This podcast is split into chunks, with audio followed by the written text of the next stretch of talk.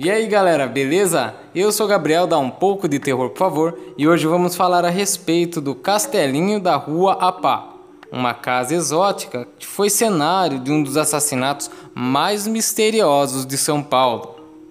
No início do século XX, Vigílio César dos Reis construiu uma casa com jeitão de castelo medieval. O imóvel fica na esquina da Avenida São João com a Rua Pá, local requintado em São Paulo.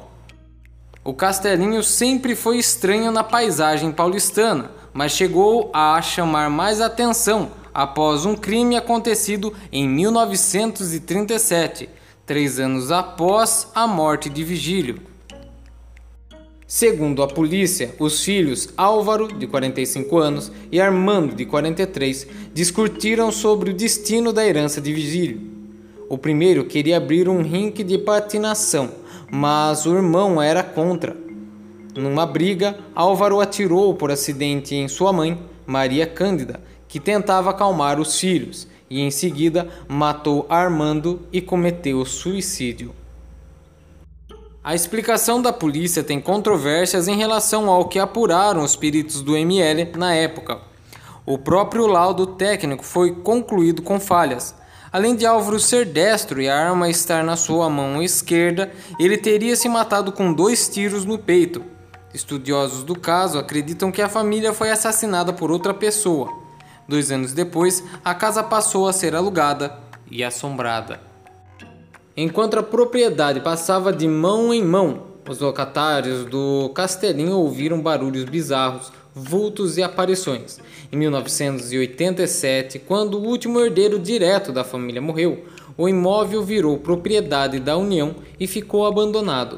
Em 1996, a ONG Mães do Brasil ocupou o imóvel, que está tombado desde 2004, à espera de uma reforma relatos de fantasmas, lamentações e vultos no castelinho intrigaram muita gente.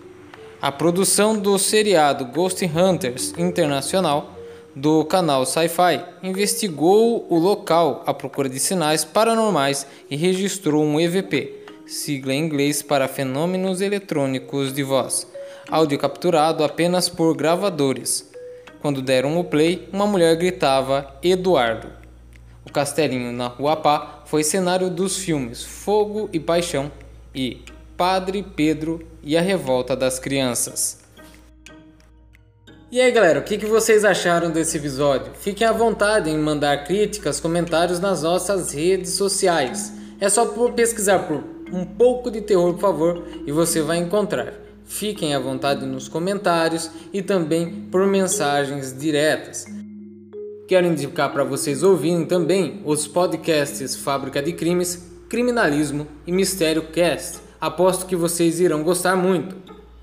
Muito obrigado por você estar ouvindo mais um episódio do nosso podcast. Eu queria desejar um forte abraço, um feliz Natal, um feliz ano novo, talvez eu não grave antes, e até a próxima.